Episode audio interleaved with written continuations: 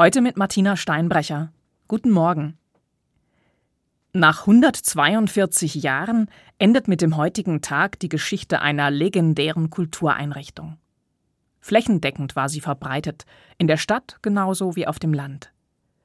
Ungefähr einen Quadratmeter groß, meistens übelriechend und ziemlich lediert. Die Rede ist von der Telefonzelle. Zu ihren besten Zeiten haben die Leute vor ihr Schlange gestanden, auch bei Wind und Wetter. Es war das erste Mal, dass Menschen auch von unterwegs aus mit ihren Liebsten in Verbindung treten konnten. Das war etwas ganz Besonderes. Aber jetzt ist ihre Zeit abgelaufen. Heute kann man noch ein letztes Mal ein paar Münzen in den Fernsprecher einwerfen.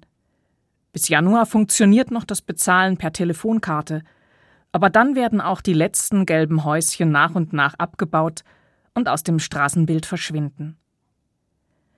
Dank Mobilfunkmasten und Smartphone ist es heute scheinbar kein Problem mehr, überall und mit jedermann in Kontakt zu bleiben. Allerdings, wehe, das Handy geht verloren. Ein Albtraum.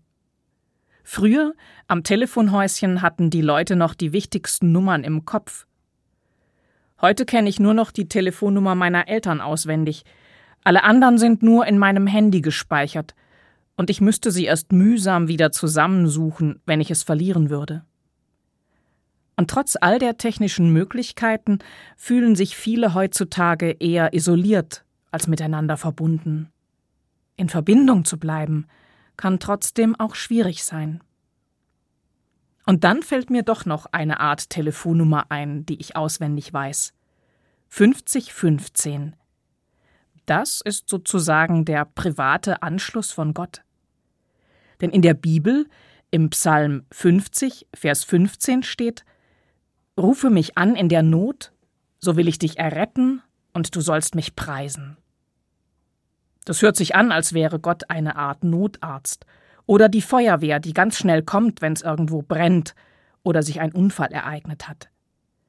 5015 unter dieser Nummer habe ich abgespeichert, wie unmittelbar ich mit Gott Verbindung halten kann. Es braucht auch im übertragenen Sinn dafür keine Telefonzellen, keine besonderen Orte, keine Vermittlung.